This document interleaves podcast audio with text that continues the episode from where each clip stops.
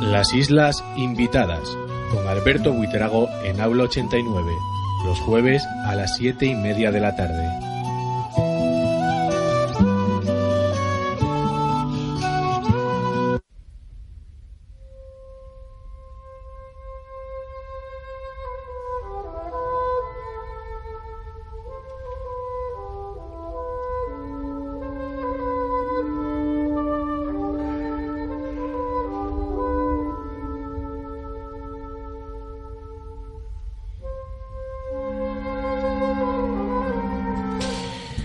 Buenas tardes amigos de las Islas Invitadas.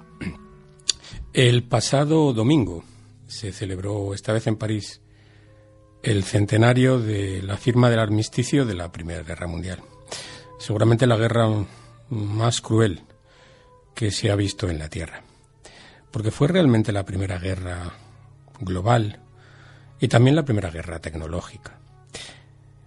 Pensaba yo cómo podíamos unir eh, este hecho, el hecho del fin de la guerra, 1918, con la literatura en español.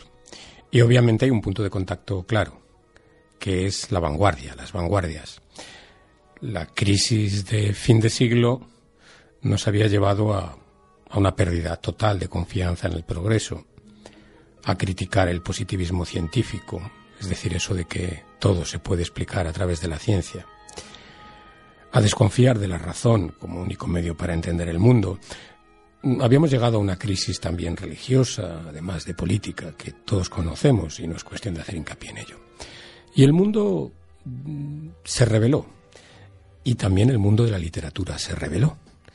Y el de la música. Estamos escuchando una pieza muy famosa, seguramente la más famosa del compositor ruso Igor Stravinsky, la consagración de la primavera. Eh, es también el origen o una significativa pieza de la vanguardia musical.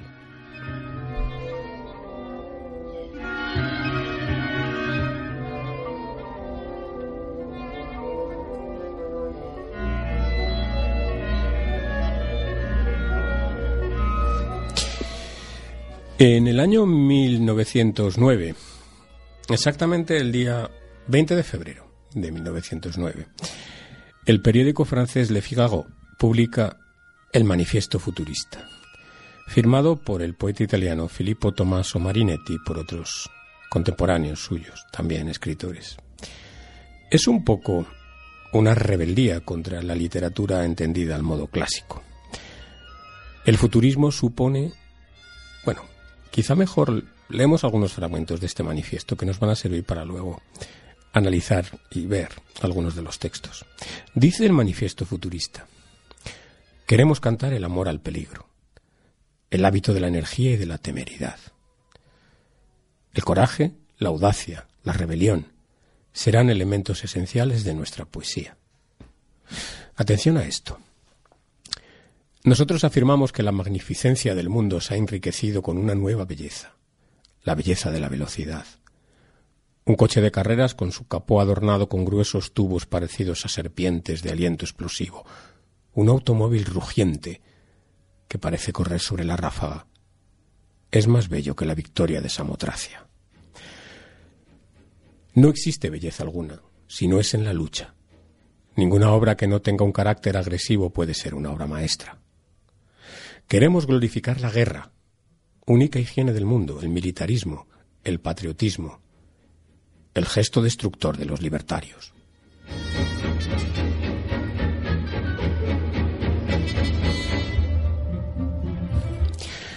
Cantaremos a las marchas multicolores y polifónicas de las revoluciones en las capitales modernas.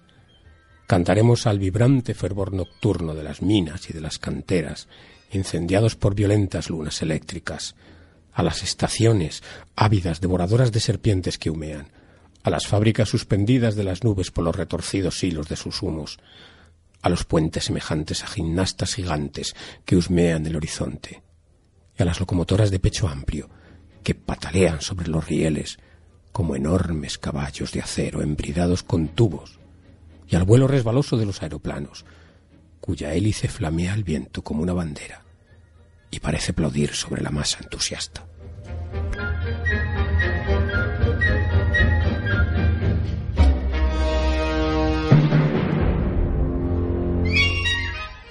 Esto, lógicamente, hay que entenderlo dentro de un contexto de, ruptura, de un contexto de, de rebeldía contra lo establecido, contra lo normativo, contra la literatura entendida al modo clásico.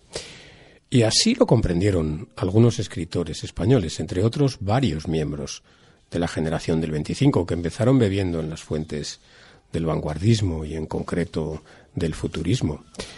Hay muchos poemas que podemos eh, encajar dentro de este futurismo marinetiano.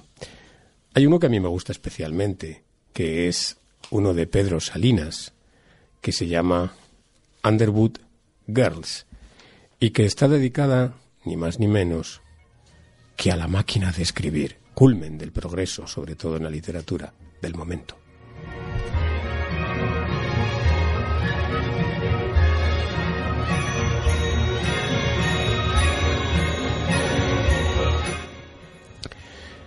Quietas, dormidas están las treinta redondas blancas. Entre todas sostienen el mundo. Míralas, aquí en su sueño, como nubes, redondas, blancas, y dentro destinos de trueno y rayo, destinos de lluvia lenta, de nieve, de viento, signos. Despiértalas con contactos saltarines de dedos rápidos, leves, como a músicas antiguas. Ellas suenan otra música, fantasías de metal, valses duros al dictado, que se alcen desde siglos todas iguales, distintas como las olas del mar, y una gran alma secreta, que se crean que es la carta, la fórmula, como siempre. Tú alócate bien los dedos, y las raptas, y las lanzas a las treinta, eternas ninfas, contra el gran mundo vacío, blanco a blanco. Por fin la hazaña pura, sin palabras, sin sentido. S, Z, J, I.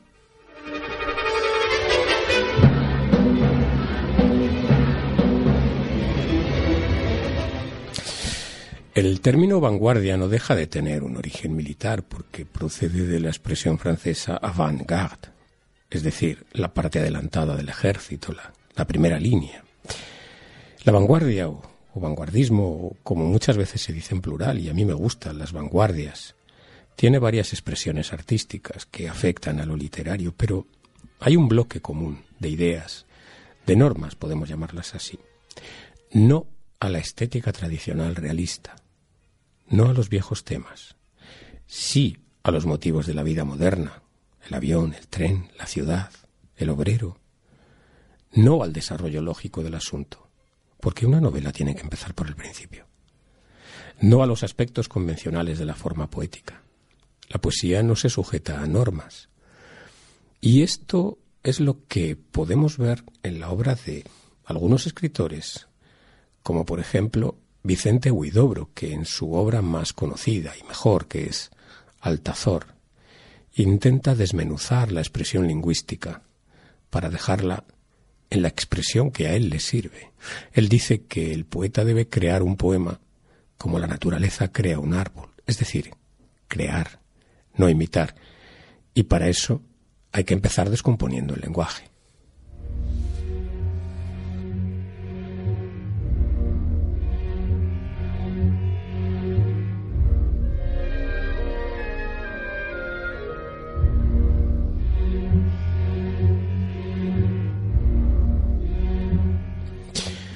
Este es el final de Altazor. No se entiende nada. No se entiende nada si lo analizamos con parámetros tradicionales. Lo que hace Huidobro en esta obra que es Altazor o el viaje en paracaídas es eso, el recorrido de alguien que se tira en paracaídas, que le falla el paracaídas, es decir, lo clásico, la protección de la norma o de la regla, y que al final acaba llegando al suelo. En ese viaje lo que se hace es descomponer hasta la propia forma de expresión lingüística. Así termina el poema. Lunatando, sensorida e infimento, ululayo ululamento plegasuena, cantasorio ululaciente, ora neva, yu yu yo, tempo bio, infilero infinauta zurrosía, jaurinario urayú, montañendo raranía, ararasía, ululacente, semperiva, ibarisá, tarirá, campanudo lalí, auriciento, auronida, lalí, yo ya, yo, ay, ay,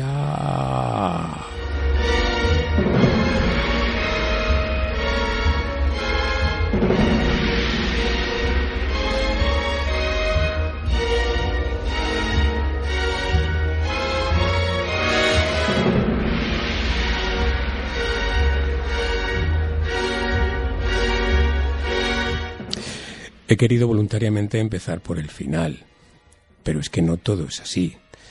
El largo poema Altazor, quizá eh, título derivado de la unión de alto y azor, empieza de manera más o menos comprensible. Así.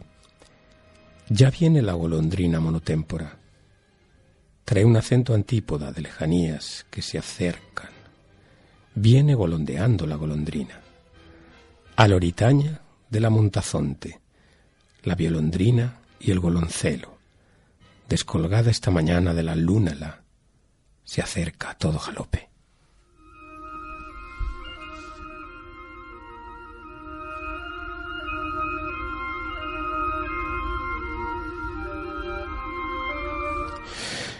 Los escritores vanguardistas desprecian los valores clásicos, tradicionales, semánticos del lenguaje.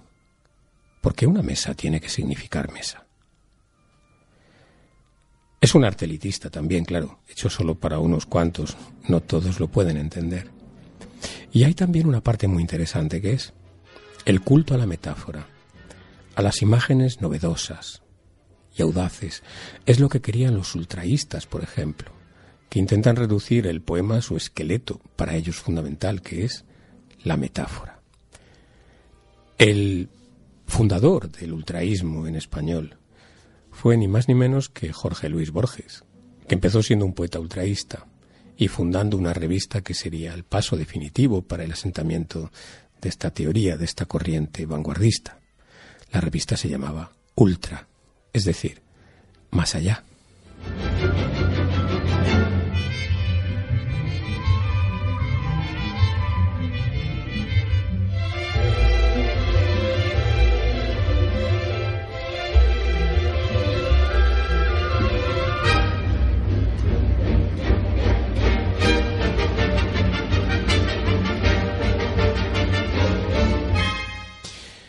Este es un poema de Borges, Prismas, publicado precisamente en esa revista en el año 1920.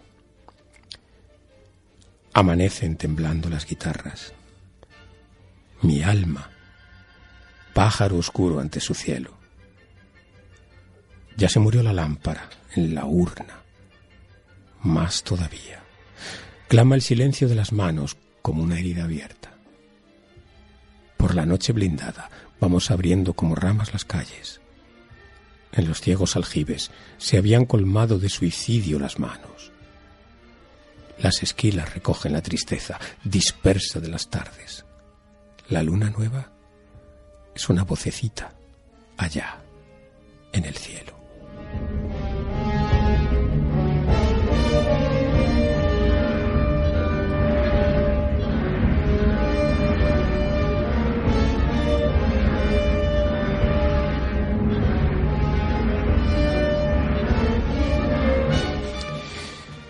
El máximo representante del ultraísmo en la literatura española es sin duda Gerardo Diego.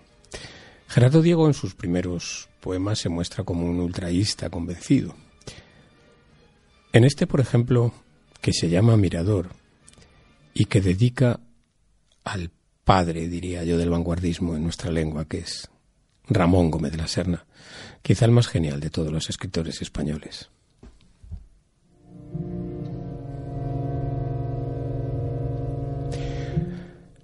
De balcón a balcón, los violines de ciego tienden sus arcos de pasión. Es algo irremediable. Cortar con las tijeras estas calles Las cartas nacidas de mi regazo aprenden a volar algo mejor. Y a un peregrino arrepentido se le ha visto bajar en ascensor. En el bazar las banderas renuevan el aire y el caballo de copas lleva el paso, mejor que un militar. Y tú, manso tranvía, gusano de mis lágrimas, que hilas mi llanto en tus entrañas, condúceme a tu establo y sácame del pozo en que te hablo. Yo te prometo que esta primavera tu vara florecerá en todos los tejados, tejados olvidados en los que ya no pastan los ganados, y a los que nunca sube el surtidor. Dejemos al Señor que arranque las estrellas y durmámonos sin consultar con ellas.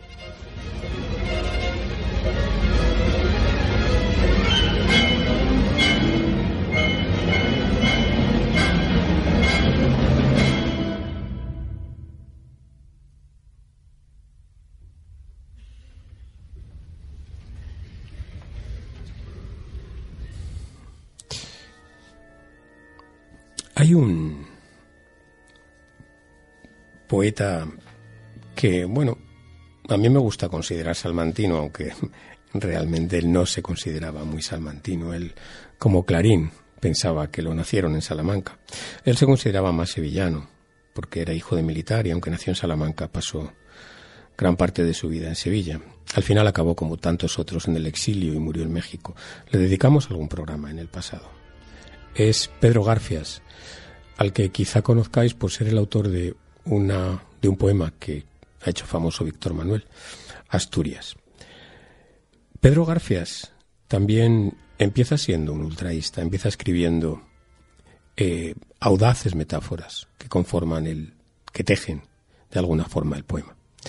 A mí me gusta mucho uno que se llama Primavera y que nos habla sencillamente de cómo empiezan a salir los primeros brotes en los árboles, cómo los niños empiezan a aparecer en la calle, con esas risas que diría Lorca de luna de plata, y cómo los pájaros también empiezan a poblar las ramas de los árboles de los parques. Al mismo tiempo, el corazón del mundo empieza a ir a otro ritmo, porque la primavera, claro, la sangre altera.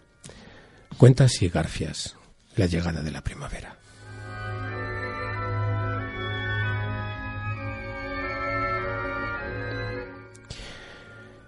Primavera. Las flores pulsan sus cuerdas y los niños ruedan las horas como aros. La primavera ha volcado sus cangilones y han saltado las venas de los árboles. Árbol, caja de música el corazón del mundo ha perdido el compás.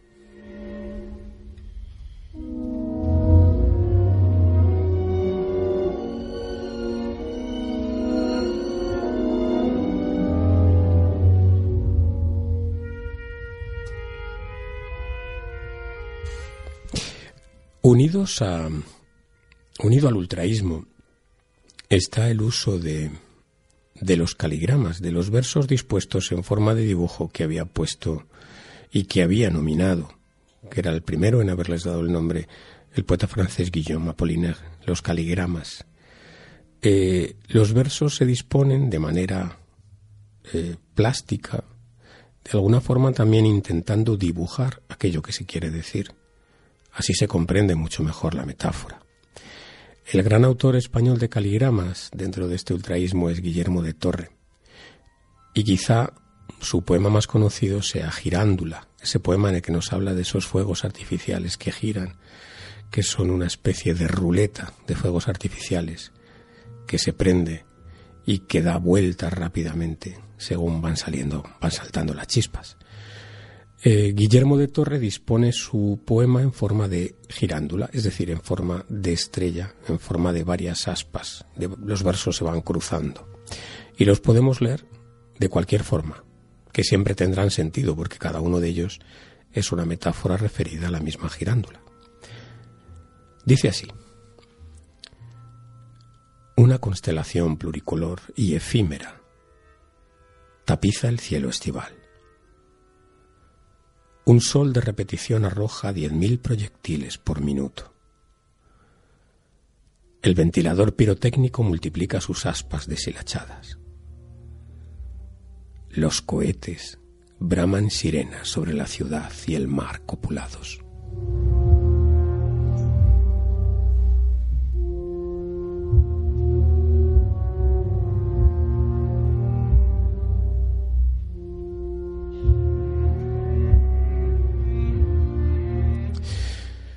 El surrealismo, quizá uno de los sismos de los movimientos de vanguardia, literarios y artísticos en general, nace a comienzos de los años 20.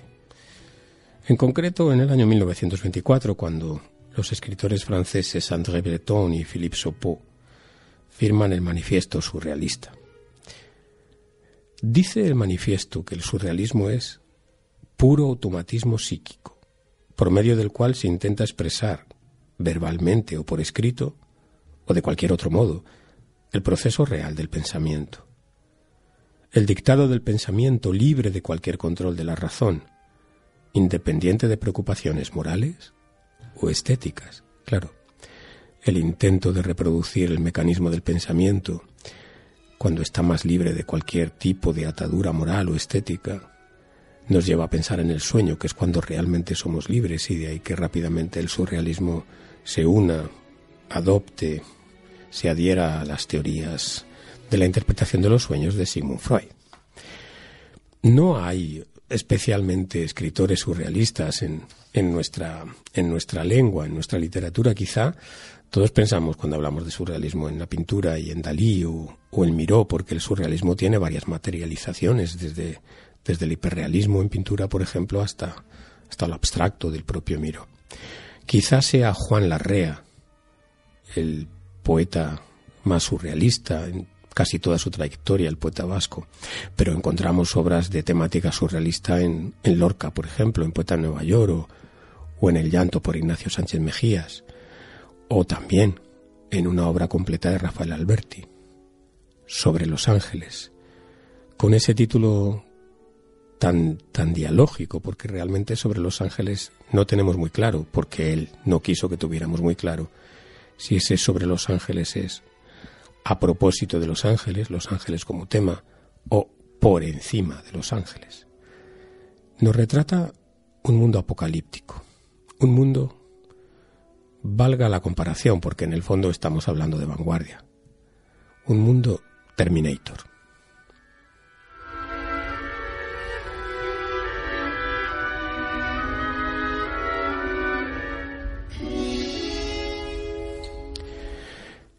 Espinas cuando nieva. Suéñame, suéñame a prisa, estrella de la tierra. Cultivada por mis párpados, cógeme por mis asas de sombra. Alócame de alas de mármol, ardiendo estrella, estrella entre mis cenizas. Poder al fin hallar bajo mi sonrisa la estatua de una tarde de sol. Los gestos a flor de agua, los ojos a flor de invierno Tú que en la alcoba del viento estás velando la inocencia de depender de la hermosura volandera, que se traiciona en el ardor con que las hojas se vuelven hacia el pecho más débil. Tú que asumes luz y abismo al borde de esta carne, que cae hasta mis pies con una videza herida. Tú que en selvas de error andas perdida, supón que en mi silencio vive una oscura rosa, sin salida y sin lucha.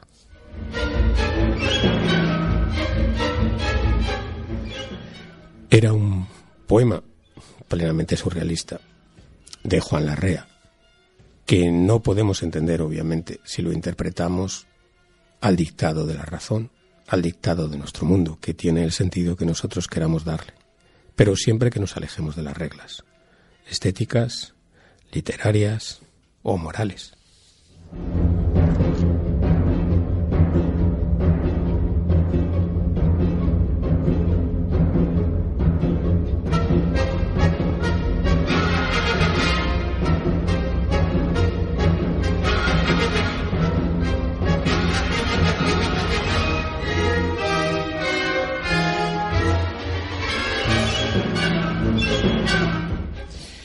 Pero, sin duda, el escritor vanguardista por excelencia, que además es curioso porque no podemos encasillarlo en ningún movimiento, él tampoco nos hubiera dejado, fue Ramón Gómez de la Serna. Yo siempre digo, y les digo a mis estudiantes muchas veces que Ramón es ramonista, es decir, el todo. Ramón fue, o podemos encontrar rastros de surrealismo, de ultraísmo, de futurismo, de aquello que realmente queramos encontrar. Tocó todos los palos y todos, absolutamente todos, los tocó bien. Y sin duda, la gran contribución de Ramón a la literatura, la gran literatura de vanguardia ramonista, fueron las greguerías. Ese género literario que yo creo que es el origen de, de, los tweets. Yo también digo siempre que el tweet lo inventó Gómez de la Serna. ¿Qué son las greguerías? Las greguerías son, como dice el propio Ramón, fatales exclamaciones de las cosas al tropezar entre sí, por pura casualidad. Es decir, la unión de objetos que viven en mundos muy distintos y que por alguna razón se cruzan. ¿Tiene algo que ver un perro con un guitarrista? Sí, claro, por supuesto que tiene que ver. La pulga hace guitarrista al perro.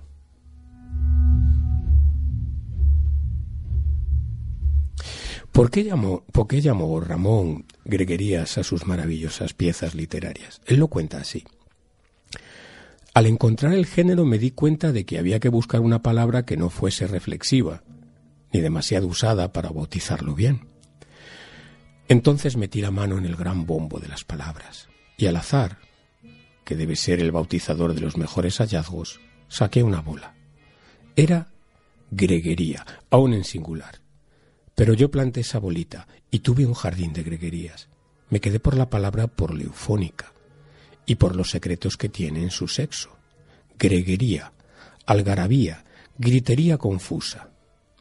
En los anteriores diccionarios significaba griterío de los cerditos cuando van detrás de su mamá.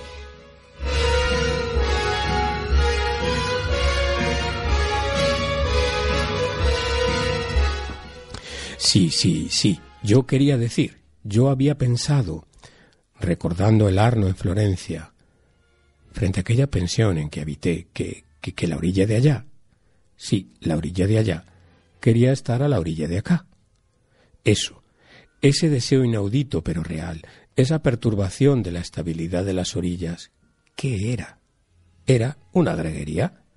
Así me salió del bombo cerebral esa palabra, que no sabía muy bien lo que significaba. Y fui al diccionario para ver lo que era.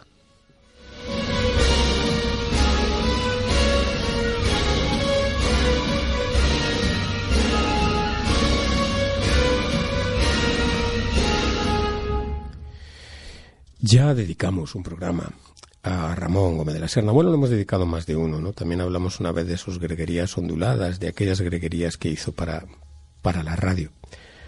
Pero bueno, nunca está de más recordar aquí algunas de ellas. Las greguerías son, también lo dijo él, el buscapiés del pensamiento.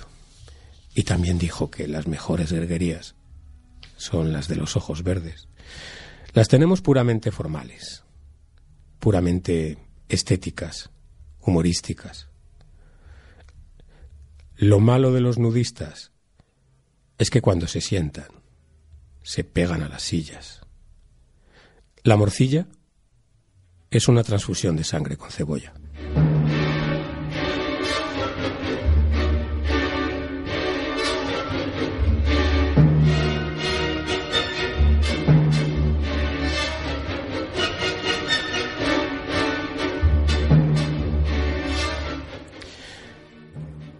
Al jardinero le horroriza el otoño, porque se le descose todo el jardín.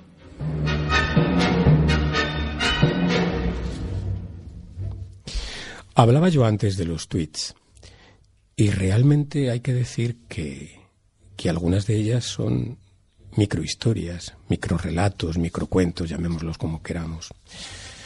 A mí hay dos que me fascinan especialmente con las que vamos a terminar este programa.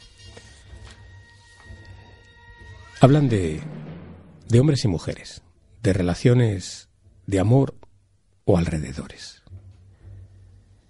Su coincidencia telefónica era tal que ella y él marcaban al mismo tiempo los números respectivos de sus teléfonos. Y claro, siempre se encontraban con que estaban comunicando.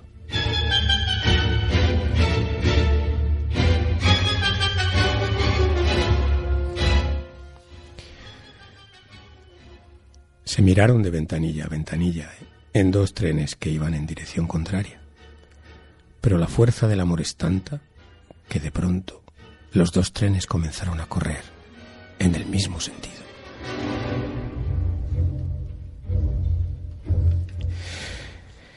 No está mal. Hemos empezado con la guerra, con la Primera Guerra Mundial, y hemos terminado hablando de Gómez de la Serna. Bien, así son las islas invitadas. Gracias a Elena que estuvo en el control y a todos vosotros por estar ahí. Hasta el próximo jueves.